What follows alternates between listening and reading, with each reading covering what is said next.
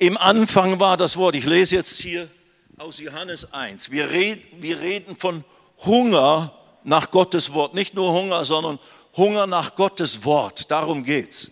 Und ich fange an mit Johannes Kapitel 1. Im Anfang war das Wort. Und das Wort war bei Gott. Dieses war im Anfang bei Gott.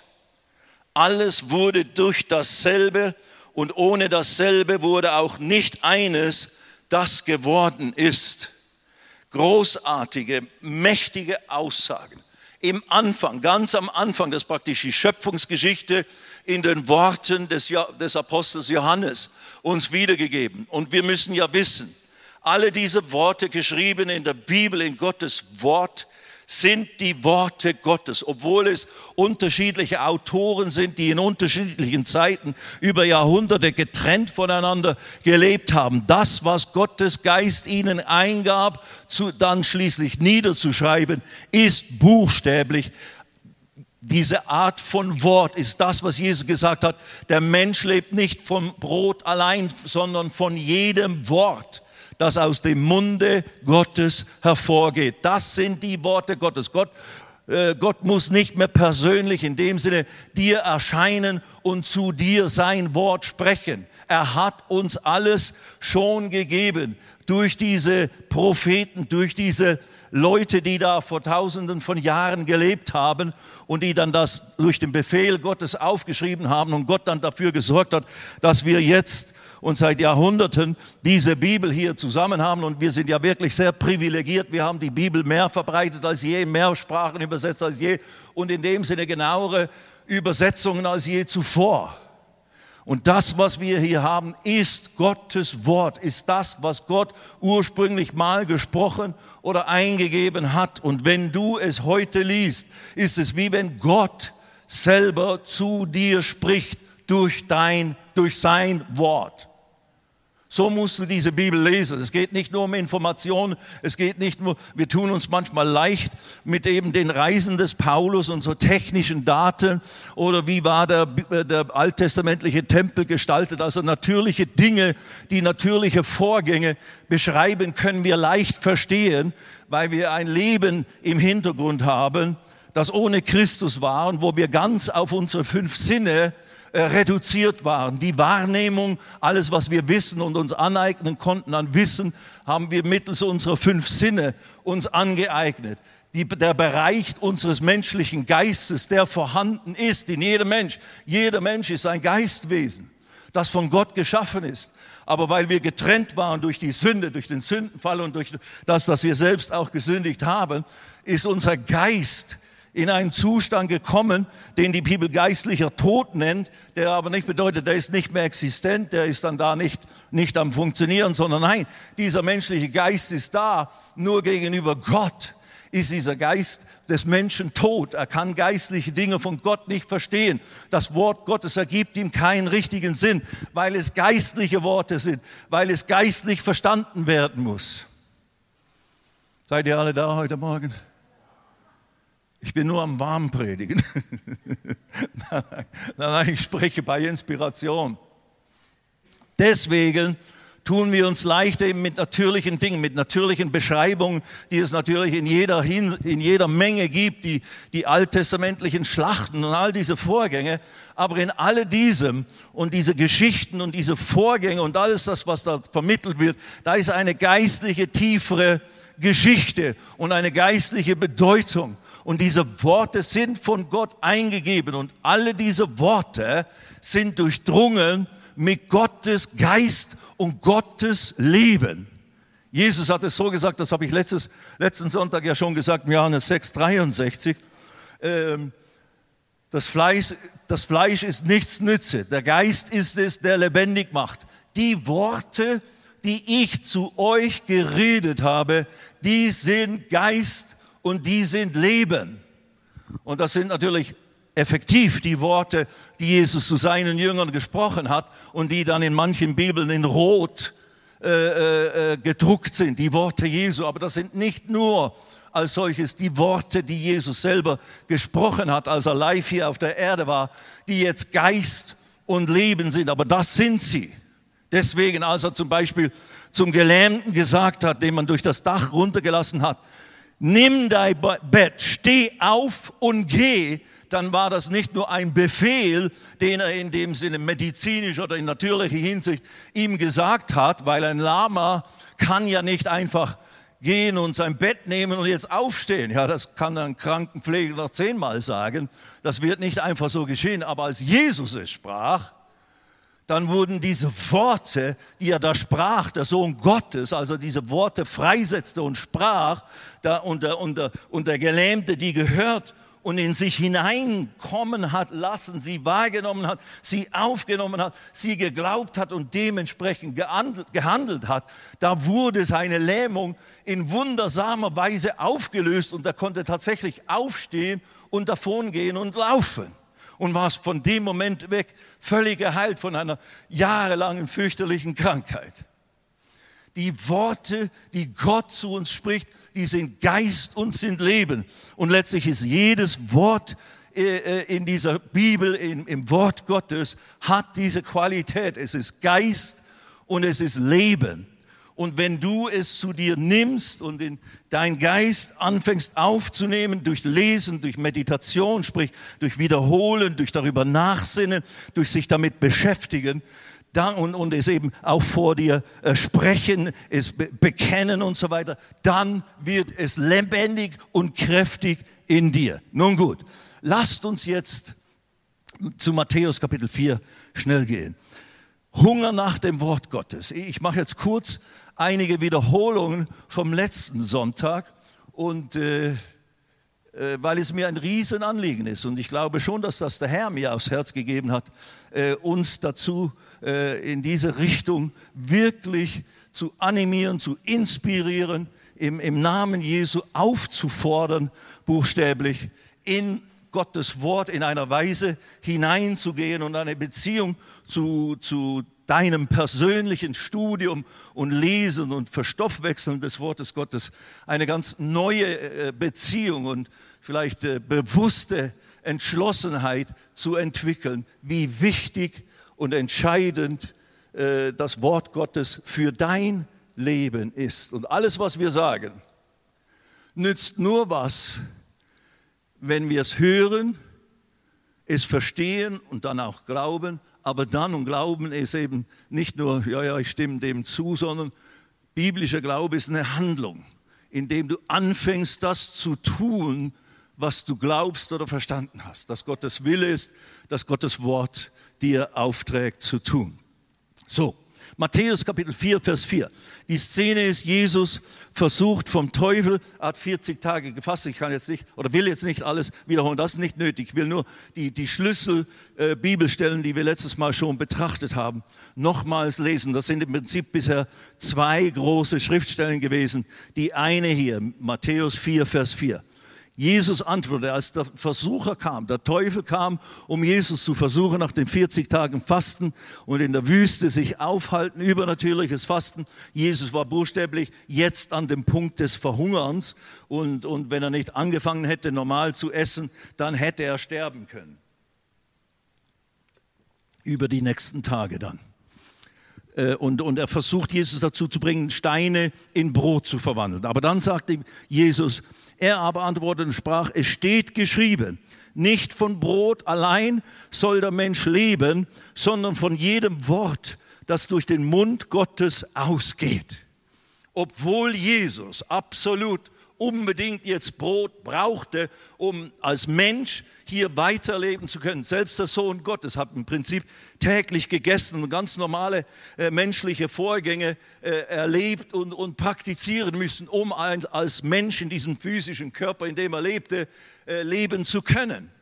Aber es ergibt zur Antwort, ich brauche jetzt nicht äh, zuerst und vor allen Dingen Brot weil ich muss vor allem das Wort Gottes oder den Willen Gottes erfüllen und Gott hat mir nicht gesagt, dass ich das tun sollte, sondern es ist noch viel wichtiger als, das, als dass ich irgendwas esse, dass ich das Wort Gottes habe, weil, und das sagt er natürlich nicht nur in, nur in Bezug auf sich, sondern sagt der Mensch, der Mensch, so den Menschen, den Gott geschaffen hat, der lebt nicht nur vom Brot allein. Der lebt zwar, wenn man es will, 50 Prozent vom Brot, vom natürlichen Essen und Trinken und Atmen und so weiter.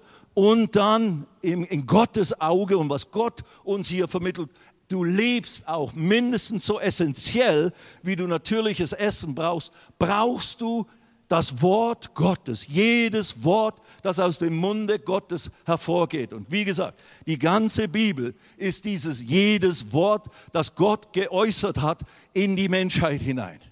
Davon lebst du, Freund, mein Bruder, meine Schwester, davon musst du dich geistlich ernähren. Das ist natürlich nicht vor allem, äh, wie soll ich sagen, wir leben nicht vor allem vom Wort Gottes für unseren physischen Körper. Eben, da brauchen wir so, äh, äh, Sauerstoff, da brauchen wir Wasser, da brauchen wir die Bestandteile, die, unseren, äh, die unser Fleisch, unseren Körper und Organismus ernähren. Aber die Tatsache, dass eben Gott uns als Geistwesen geschaffen hat, macht deutlich oder vermittelt, du musst um deinen Geist, um den Geist, den Gott geschaffen hat. Und jetzt für uns als Christen ist das natürlich äh, auch in dem Sinne speziell gemeint. Wir, die wir jetzt in unserem Geist durch unser Annehmen von Jesus in unser Leben als Retter und Herrn sind wir eben neu geschaffen worden, hat Gott uns ein neues Herz, einen neuen Geist in uns geschaffen.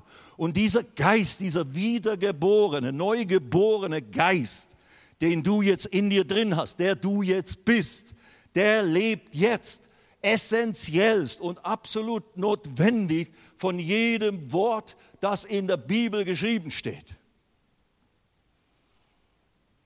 Amen.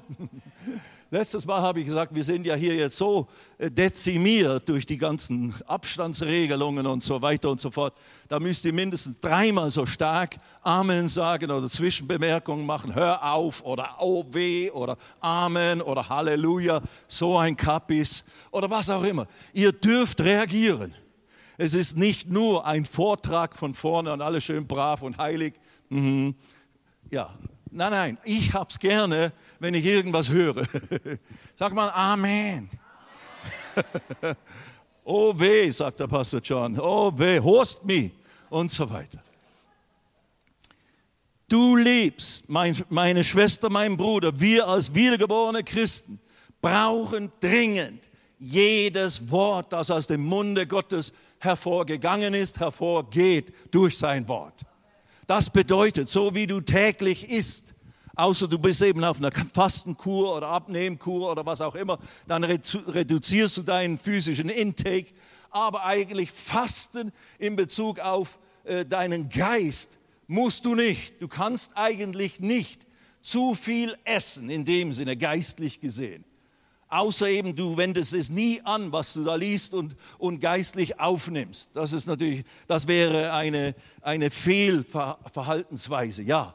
Aber sonst kannst du eigentlich nicht zu viel vom Wort Gottes in dein Leben hineinbauen, sondern das Wort Gottes, und ich habe es letztes Mal gesagt, ich, ich habe in diesen letzten Monaten tatsächlich mit, mich mit Gottes Wort beschäftigt, aus bestimmten Anlässen, brauche nicht die Details erklären, äh, äh, fast mehr als zu den meisten Phasen meines bisherigen 48-jährigen Lebens in Christus. Also ich bin jetzt seit 48 Jahren ein bewusster Nachfolger von Jesus. Und äh, in den letzten Wochen und Monaten, bedingt auch durch diese Corona-Geschichte, habe ich eben mich mit dem Wort Gottes beschäftigt und bin dabei, ein Buch zu schreiben, zu erweitern und so weiter und so fort. Und, und das hat mir so viel gegeben, es hat mich so gestärkt und so erquickt. Deswegen wahrscheinlich auch das Anliegen, äh, uns allen das zu vermitteln, wie wichtig und wie essentiell notwendig das Wort Gottes ist. Hier redet Jesus. Wer ist Jesus? Er ist unser Schöpfer. Er ist derjenige, der mit seinem Vater und dem Heiligen Geist die Menschheit erfunden hat und so geschaffen hat, wie Gott das wollte, mit einem Geistwesen. Wir sind Geistwesen. Gott ist Geist. Wir sind sein Ebenbild geschaffen. Wir sind Geistwesen. Wir besitzen das Denken, das Fühlen, die Fähigkeit zu entscheiden. Und zusammen mit dieser Seele, mit diesen Eigenschaften des Denkens, Fühlens und, und Entscheidens wohnen und leben wir in diesem Körper. Aber das Essentiellste in Bezug auf dich ist, du bist ein Geist. Ich bin ein Geist und besitze diese natürlichen Fähigkeiten und lebe und wohne oder meine Behausung für meinen Geist und meine Seele ist dieser Körper. Und mein Geist ist absolut abhängig von dem, was Gott, den Geistwesen, die er geschaffen hat, zur Verfügung stellt, an Nahrung, an Erquickung, an Stärkung und so weiter und so fort. Und wir leben ja eben in einer gefallenen Schöpfung. Ich weiß, dass ich mich wiederhole, wie, wie letztes Mal, macht ja nichts. Es war so gut, ich dachte, ich muss das alles nochmal sagen. nein, nein, aber wir leben ja in einer gefallenen Schöpfung. Wir leben in lauter Herausforderungen. Wir sind immer noch, obwohl, es, obwohl wir die größte Religion auf der Erde sind, von, von den Christen, von denen, die sich als Christen identifizieren oder als zum Christentum gehörig identifizieren, gibt es über zwei Milliarden. Das ist eine ganze Menge. Das ist praktisch jeder Dritte benennt sich als ein Christ. Davon sind längst nicht alle wirklich in ihrem Geist neu geschaffen. Einfach weil sie es vielleicht nie klar verstanden haben. Viele sind Namenschristen, kulturelle Christen, mit denen wir auch viel zu tun haben in Pakistan und so weiter und so fort. Aber trotzdem gibt es von uns weitaus mehr als zum Beispiel von den Moslems, die die zweitgrößte äh, Gruppierung sind und dann die Hindus sind die Nächsten und so weiter in Bezug auf die Weltreligionen. Also wir brauchen rein zahlenmäßig keinen Minderwertigkeitskomplex haben. Gell? Und so weiter. Aber eben wir als Christen brauchen dringendst diese Nahrung und natürlich jeder Mensch eigentlich, aber das müssen wir den anderen, müssen wir da die, die Botschaft von Jesus und die Möglichkeiten, die Jesus uns gibt, die Errettung, die notwendig ist für jeden Menschen, müssen wir natürlich unbedingt vermitteln. Aber damit du das in der Weise und damit wir das als Christen in der Weise fungieren, in der Weise operieren, in der Weise fit und fähig sind, äh, äh, tatsächlich Täter des Wortes zu sein und, und stark zu sein, wie die ersten Jünger, wie die ersten Apostel und so weiter und buchstäblich die Welt, den Weltkreis erriegeln mit unserem Dasein und mit unserer Verkündigung. Dazu brauchst du die Ernährung durch das lebendige, kräftige Wort Gottes jeden Tag. Yes, you do. Ja, wir, wir tun. Wir müssen. Unbedingt. Wenn du aufhörst, geistlich zu essen und auch nicht begreifst, warum muss ich denn jetzt heute Bibel lesen? Es geht nicht darum, dass du heute die Bibel lesen musst, aber wie schon letztes Mal gesagt, es ist besser, etwas aus Gesetzlichkeit und, und heiliger Pflicht zu tun, als aus Überzeugung und Leidenschaft. Warum brauchst du heute, warum musst du heute die Bibel lesen? Weil du nicht nur vom Brot und natürlichen Dingen und natürlichem Leben und Existenz hier als Mensch existieren kannst, wie Gott es will. Wenn du natürlich einen alten Hut drauf gibst, was Gott will, ja, dann kannst du machen, was du willst. Aber dann kannst du dich auch nicht als Christ bezeichnen, um euch ein bisschen zu provozieren mit meinen evangelistischen Art und Weise. 1. Petrus, schlag mal dahin auf, das ist die nächste große Bibelstelle. Äh, ja, eben Evangelisten sind zwar gute Menschenfischer meistens, die, die es verstehen, auch Sünder, sage ich jetzt mal, Menschen, die Jesus nicht kennen, einzuladen zu Jesus und dann dort abzuholen. Und ich glaube, deswegen hat der Herr mich auch in diese Länder geschickt, wo er mich hingeschickt hat nach Indien und Pakistan in den letzten über 25 Jahren. Zu den Ungebildeten, zu den Unerreichten, zu denen, zu denen kaum jemand je gekommen ist. In Indien wirklich sind es Millionen Menschen gewesen, die noch nie von Jesus gehört haben, nie das Evangelium gehört haben. Und, und die, viel, die meisten von ihnen waren Analphabeten, weil ich eben so ein grobschlächtiger, geheiligter Hippie bin. Weil ich einfach Bums, Dreck, und, und, und, und so ist es schwarz, weiß und keine Grauzonen, sondern friss oder stirb und so weiter. Also was. Aber wisst ihr was? Ich habe festgestellt, das ist extrem wirksam und das Erstaunliche dabei, ich sage nicht, du musst unfreundlich sein, das bin ich nicht. Ich habe schon, meine Eltern haben mich schon gut erzogen und so weiter. Aber, und ich habe es dann schließlich ja auch gelten lassen, irgendwann, als ich mich bekehrt habe, habe ich mich auch an die Verhaltensweisen meiner Eltern gehalten schließlich. Und meine Frau hat mich noch mehr zivilisiert und ist immer noch dran am Arbeiten. Anyway. Gell, Schatzi? Halleluja. Ich brauche eine gute Frau wie meine Monika. Halleluja. Anyway. Also ich bin nicht unfreundlich zu ihm, aber ich habe festgestellt, das war mein, meine Aussage, diese Leute reagieren sofort. Die müssen das heiß oder kalt, weiß oder schwarz, gerettet oder verloren hören, weil sie wissen, diese Ärmsten der Armen, diese Ungebildeten, die nicht aufgeklärt sind, dass es ja eigentlich gar keinen Gott gibt und so weiter und auch den Teufel nicht, dass es alt und hinterwäldlerisch ist, die leben noch in all diesen Dingen und erleben vor allem auch die Kräfte dieser unsichtbaren Welt. Wenn ich da sagen würde, ja, dann braucht ihr euch gar keine Gedanken machen, die würden mich aus der Stadt verjagen, haben sie aber noch nirgendwo getan obwohl wir an hundert, an wirklich vielen, vielen Orten, äh, äh, entlegenen Orten in Indien und Pakistan waren. Aber die Dämonen sind ausgefahren. Die Dämonen haben sich manifestiert, wenn wir mit aller Klarheit und mit der Schärfe des Wortes Gottes gesprochen haben. Und die Menschen sind befreit worden, sind geheilt worden, sind gerettet worden, haben zugegriffen, haben Jesus aufgenommen bei Hunderttausenden. So, wenn wir zivilisiert, zu sehr zivilisiert umgehen mit dieser Sache, ja, das Wort Gottes, ich lese ja jeden Tag meine Losung. Na gut, also ich kann mit einem kleinen, äh, äh, wie sagt man, äh, Appetit haben, kann ich nicht überleben, wenn ich das längere Zeit tue. Eben für eine Fastenzeit würde es mir wahrscheinlich eben nicht schaden. Aber um geistlich zu überleben, geistlich zu wachsen, zuzunehmen, zu reifen, stark zu werden und immer weiter zu gehen und immer besser das Wort Gottes zu begreifen, Gott zu begreifen, seine Wege und Weisen zu, zu begreifen und sie dann in mein Leben einzubauen und dann im, Le im Leben anderen wirksam werden zu lassen. Dazu muss ich richtig gehen, in das Wort Gottes hineingehen. Und meine Schwester und mein Bruder, dasselbe gilt für dich. Und du musst nicht Absicht haben, ein Prediger oder Lehrer des Wortes zu werden. Eigentlich sollten wir alle dazu fit werden, das Wort Gottes so gut kennenzulernen und zu verstehen, so dass du es anderen weitergeben kannst, so dass sie damit was anfangen können. Hello, das ist unsere alle gemeinsame Aufgabe. Nicht nur dem Pastor John und mir und noch ein paar Älteste, die halt ein bisschen mehr auch gelernt haben inzwischen.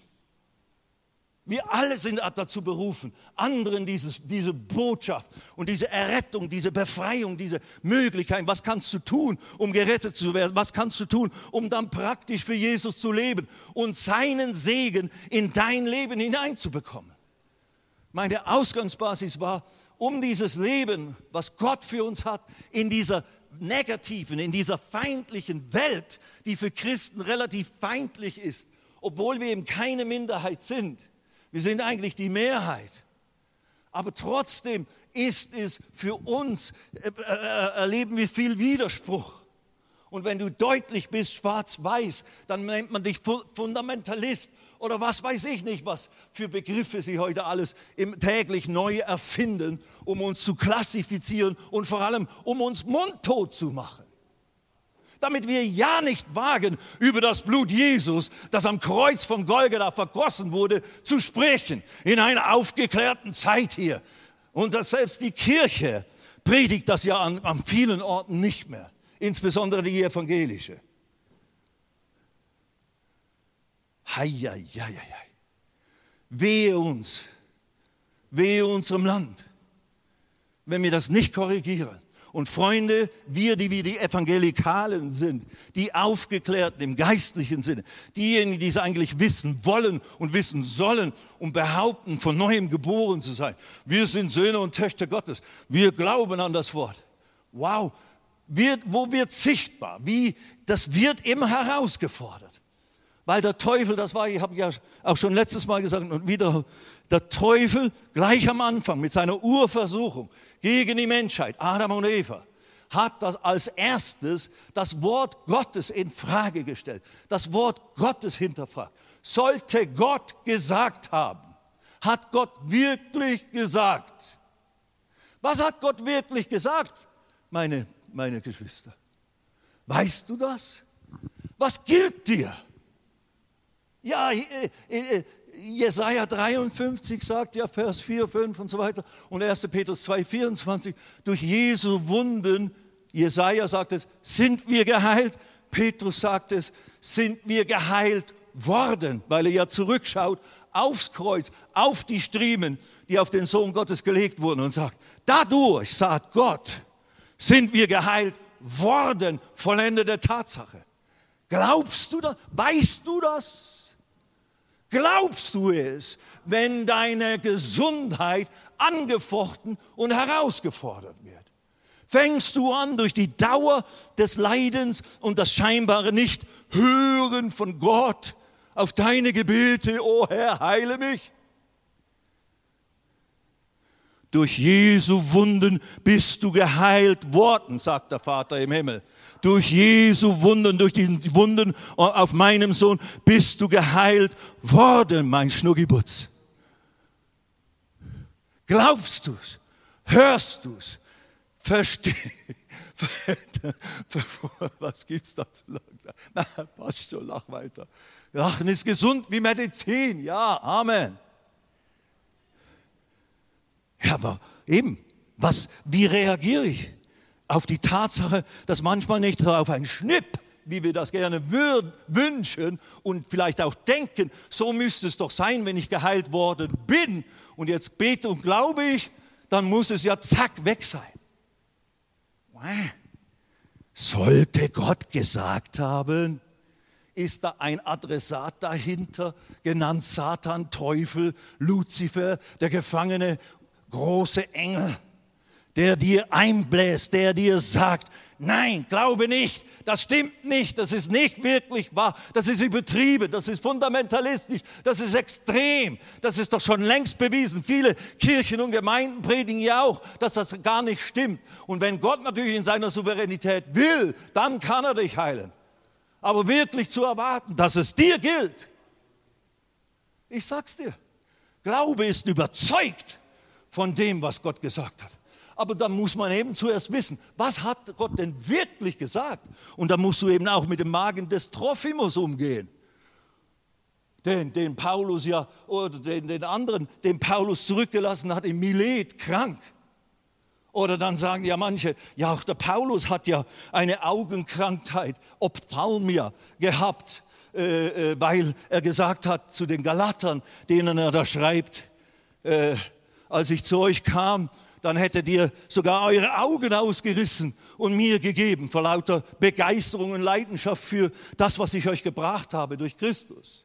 Und daraus schließen manche, weil er dann vom Pfahl im Fleisch redet und so weiter, äh, im, im 2. Korinther 12, der ihn plägt, plagt und macht und tut.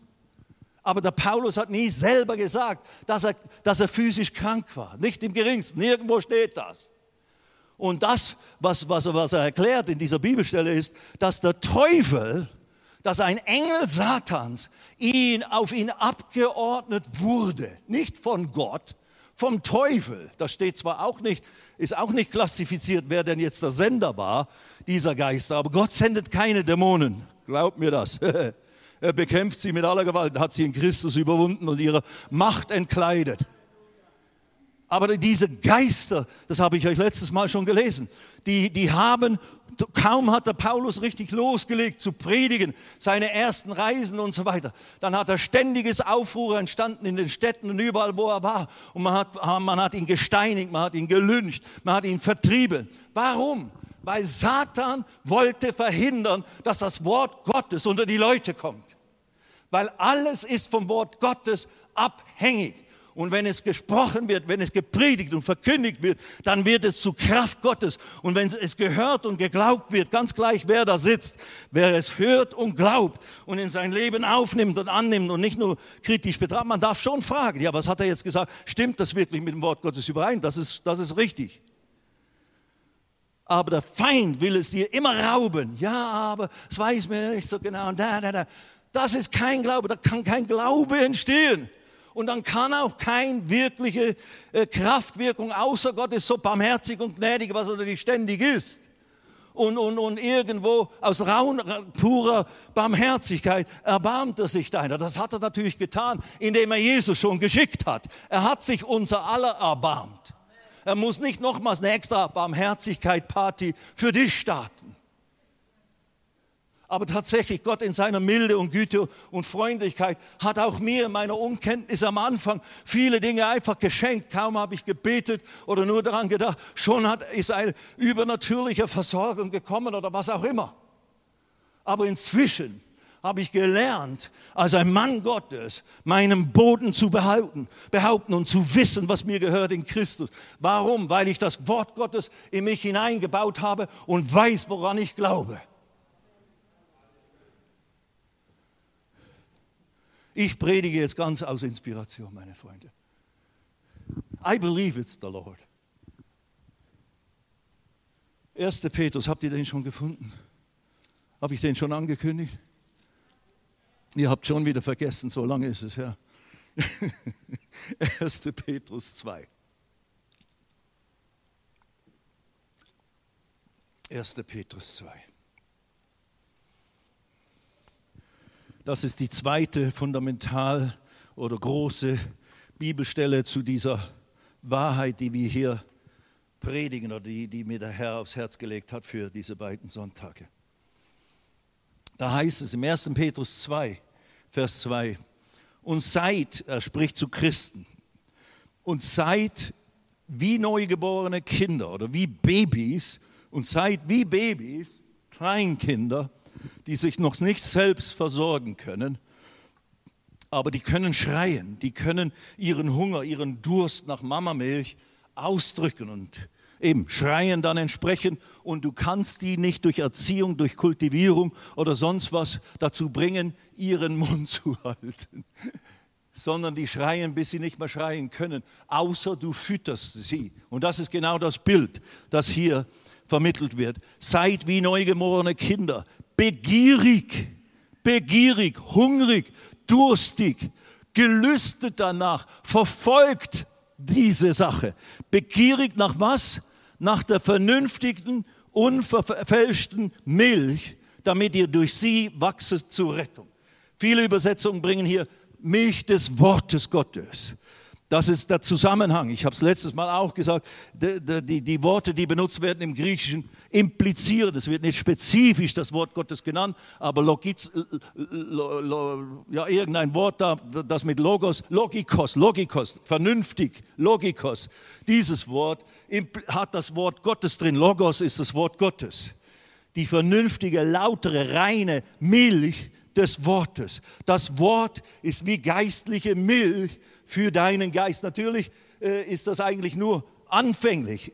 Äh, sind wir begierig nach Milch, als Babys in Christus. Wenn wir noch jung sind, sei hungrig nach dem Wort Gottes. Entwickle einen Hunger, einen geistlichen Hunger nach Gottes Wort. Und dann später wird es dann das Fleisch des Wortes, dass wir anfangen auch äh, äh umfassendere, äh, äh ja, wie soll ich sagen, Zusammenhänge zu verstehen und zu begreifen und dann als, als Väter und Mütter in Christus, als Erwachsene, als Jugendliche in Christus anfangen können, richtig für Gott tätig zu sein und einen Unterschied zu machen in dieser Welt. Hat jemand ein Streben danach, richtig einen Unterschied auszumachen in dieser Welt? Lass mir mal deine Hand sehen. Ja, die meisten Hände gehen auf für euch, liebe Leute, im Livestream. Absolut. Aber damit wir dieses Ziel erreichen, da müssen wir das, uns so verhalten, wie uns Gott in seinem Wort das sagt. Und jetzt möchte ich noch eine Ermahnung aussprechen. Du kannst jetzt alles bejahen und befürworten, was ich hier äh, so leidenschaftlich verkündige. Und ja, stimme ich dir bei und sehe ich genauso.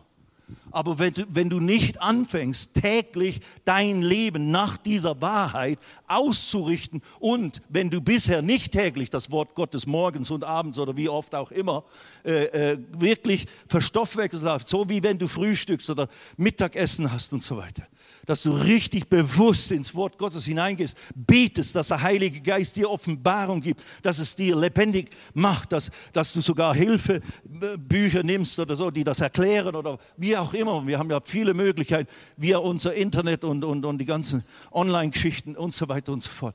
Wenn du das nicht anfängst, wirklich zu praktizieren, nützt dir das einen alten Hut. Nur bejahen und das toll finden und das hast du super gepredigt nützt dir nichts, wenn du nicht daraus die Konsequenz ziehst. Und ich predige und schwitze hier wie ein irgendwas. Tropfsteinhöhle hatte ich letztes Mal gesagt.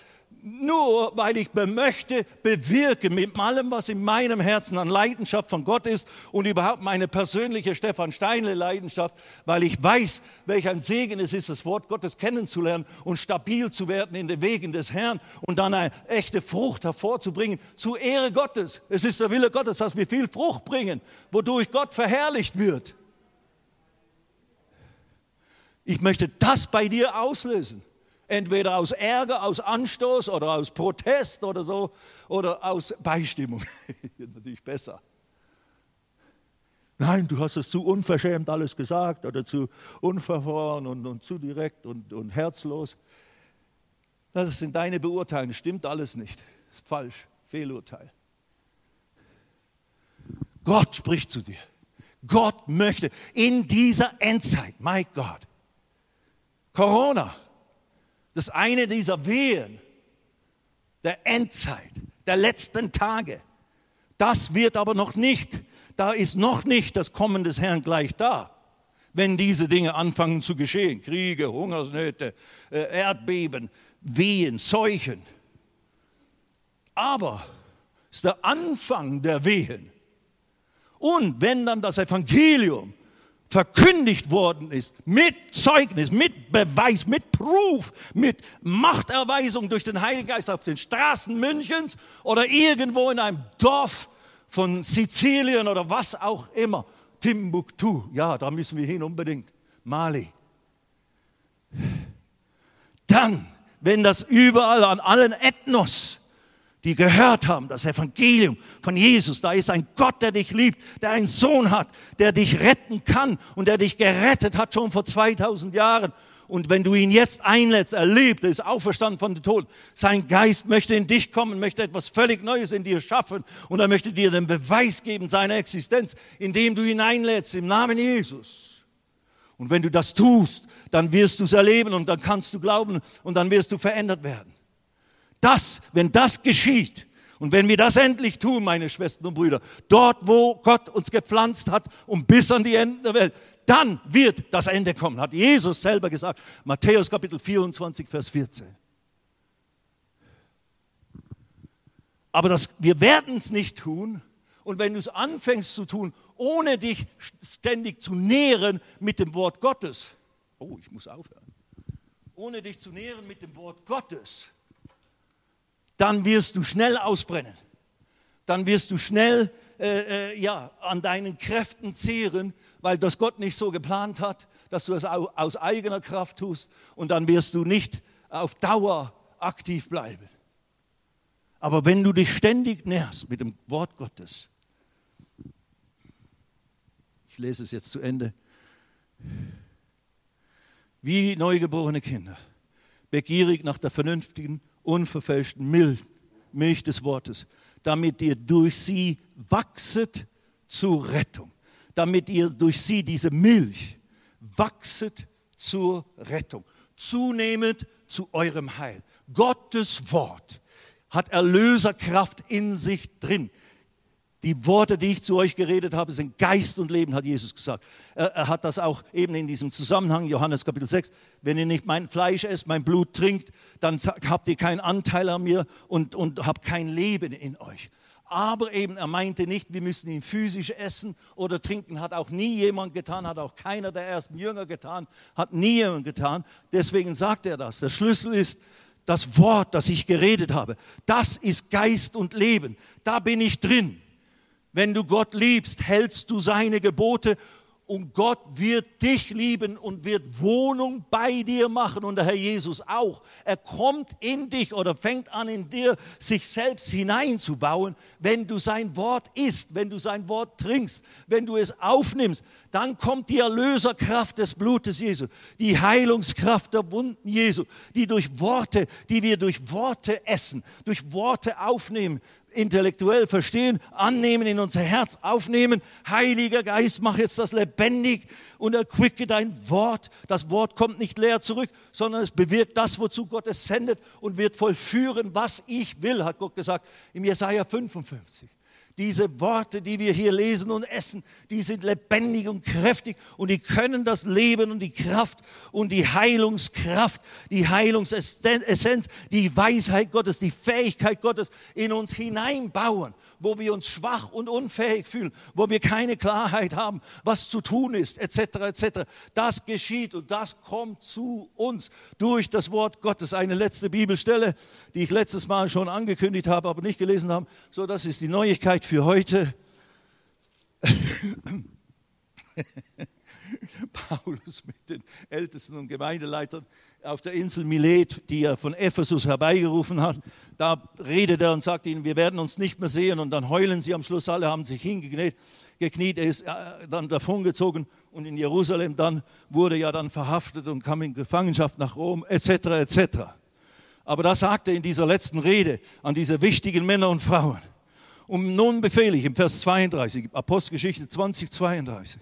Und nun befehle ich euch, Gott und dem Wort seiner Gnade, das die Kraft hat, dieses Wort der Gnade Gottes, hat die Kraft aufzuerbauen und ein Erbe unter allen Heiligen, Geheiligten zu geben. Das, dem, dem Gott hat er sich anbefohlen und dem Wort seiner Gnade. Nehmt dieses Wort, was ich euch gepredigt habe und was dann später aufgeschrieben wurde. Nehmen diese, jetzt eben, wir haben das Privileg, wir haben alles, was, was da aufgeschrieben sein sollte. Und wenn wir es jetzt missachten, wenn wir es jetzt liegen lassen, wenn wir es nicht ernst nehmen, wenn wir es nicht lesen, wenigstens, Mann, Schande über uns. Das ist eine Sünde. Und dann sagen wir, ich liebe dich, singen die tollen Lieder, aber in Praxis, wie sieht es da aus? Wer mich liebt, hält meine Gebote, hält mein Wort. Und das ist nicht nur zehn Gebote einhalten, weil die, die gelten als solches in dem Sinne nicht mehr für uns, sondern das Gebot der Liebe in Christus, das, der neue Mensch und so weiter. Aber der hält, der behält, der behält, das ist eigentlich drin, der behält meine Worte, der nimmt sie auf und behält sie bei sich. Dann kommt Gott durch sein Wort. Gott und sein Wort sind identisch, sind eins. Gott lebt in seinem Wort, Gott kommuniziert mit dir durch sein Wort und kommuniziert sich selber, seinen Charakter, seine Wesensart in dich hinein durch sein Wort. Ich befehle ich dem Wort seiner Gnade an, dass die Kraft hat, euch aufzuerbauen, Stück für Stück für Stück, aufzuerbauen, zu stärken, zu kräftigen und euch euer Erbe auszuteilen. Neues Testament das Erbe, was dir und mir vermacht ist, ist in diesem Testament enthalten. Wenn du es liest, wenn du es kennenlernst und dann anfängst in Anspruch zu nehmen, dich damit zu identifizieren, eins zu machen. Jesus wurde so wie wir, damit wir werden könnten wie er. Durch sein Wort haben wir Anteil an seiner Natur, an seiner Wesensart, an seiner Erlöserkraft. Lasst das Wort Christi reichlich in euch wohnen. Du wirst verhungern, du wirst schwach sein, du wirst verdursten, du wirst keine geistliche Kraft haben. Diese Attacken des Teufels, der böser Dämon ist, der die, und viele Unterdämonen unter seiner Fuchtel hat. Du wirst ihnen nicht mit Autorität und der nötigen Widerstandskraft des Glaubens widerstehen können, zu, um sie aus deinem Leben zu vertreiben. Eigentlich ist es ein Pipifax. Wenn du begreifst, wer du bist in Christus und welche Autorität du hast, dann kannst du sagen, nein, nicht in diesem Haus, nicht in dieser Familie, nicht in diesem Körper. In Jesus' Name. Raus mit dir. Widerstehe dir. Widersteht dem Teufel, so flieht er von euch.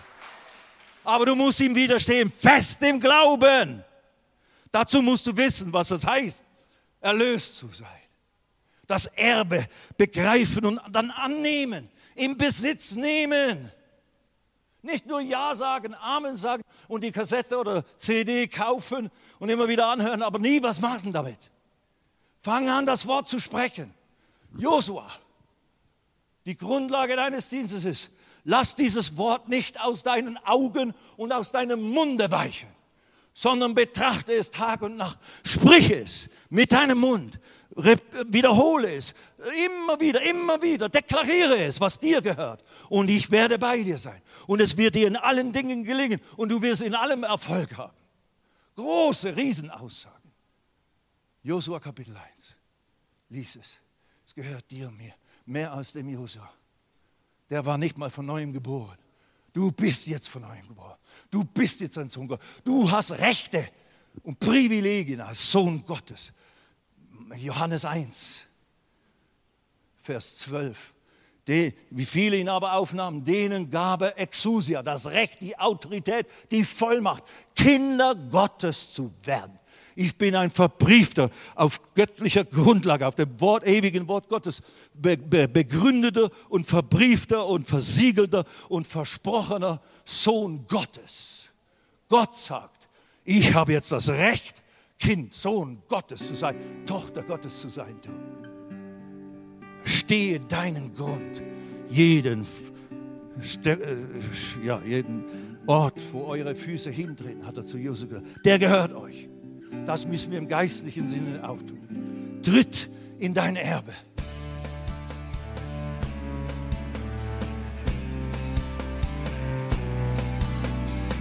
Liebe Zuhörer, das war ein Ausschnitt eines Gottesdienstes hier im Gospel Life Center. Auf unserer Website www.gospellifecenter.de können Sie die Notizen für diese und andere Predigten nachlesen und sich über die Arbeit von Gospel Life Center informieren. Wir wünschen Ihnen Gottes Segen.